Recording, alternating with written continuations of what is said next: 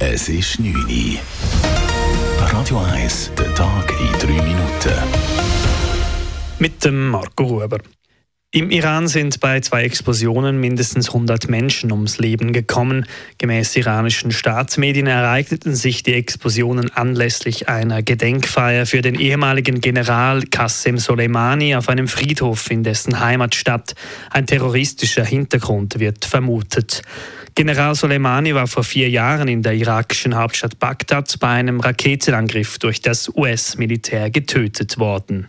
Nach der Tötung von Hamas-Anführer Saleh al-Aruri in der libanesischen Hauptstadt Beirut droht im Nahostkonflikt eine weitere Eskalation. Al-Aruri war Vizeleiter des Politbüros der Hamas. Die Hisbollah macht Israel dafür verantwortlich und hat mit Vergeltung gedroht.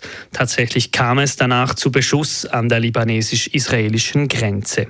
Hooligans und andere gewalttätige Gruppierungen sollen vom Nachrichtendienst überwacht werden können.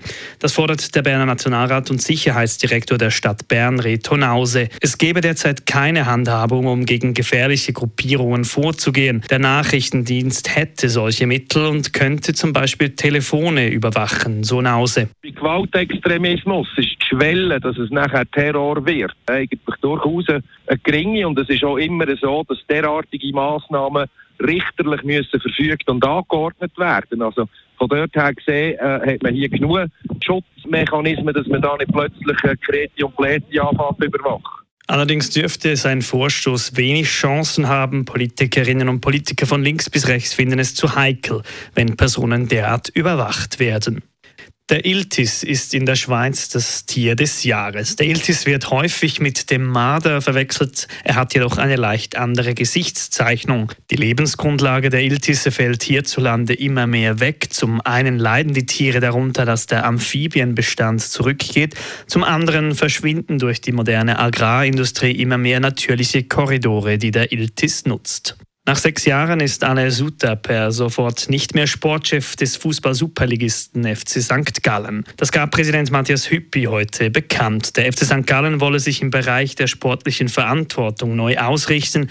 Mit Anel Suter habe man diesbezüglich jedoch keinen Konsens gefunden, sagte Hüppi. Wenn die Haltung ist, dass ich die ganze Verantwortung zuteilt bekommen habe, das ist so, das trifft zu, wo wir den Vertrag mit ihm unterschrieben haben, dann ist es legitim, dass er auf dem Punkt auch beharrt und sagt, für mich, so wie ich arbeite, muss das so sein.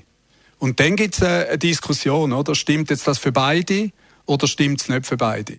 Hüppi und Sutter stießen 2018 zusammen zum FC St. Gallen. Zuvor begleiteten sie gemeinsam jahrelang die Nationalmannschaft für das Schweizer Fernsehen.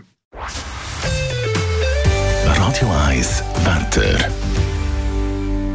Am Abend und in der Nacht wird es ziemlich nass und weiterhin geht zum Teil ein kräftiger Wind. Morgen dann wechselhaft. Es kommt zu auffälligen Temperaturen erreichen maximal 10 Grad.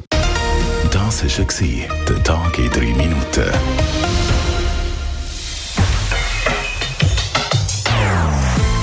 Nonstop.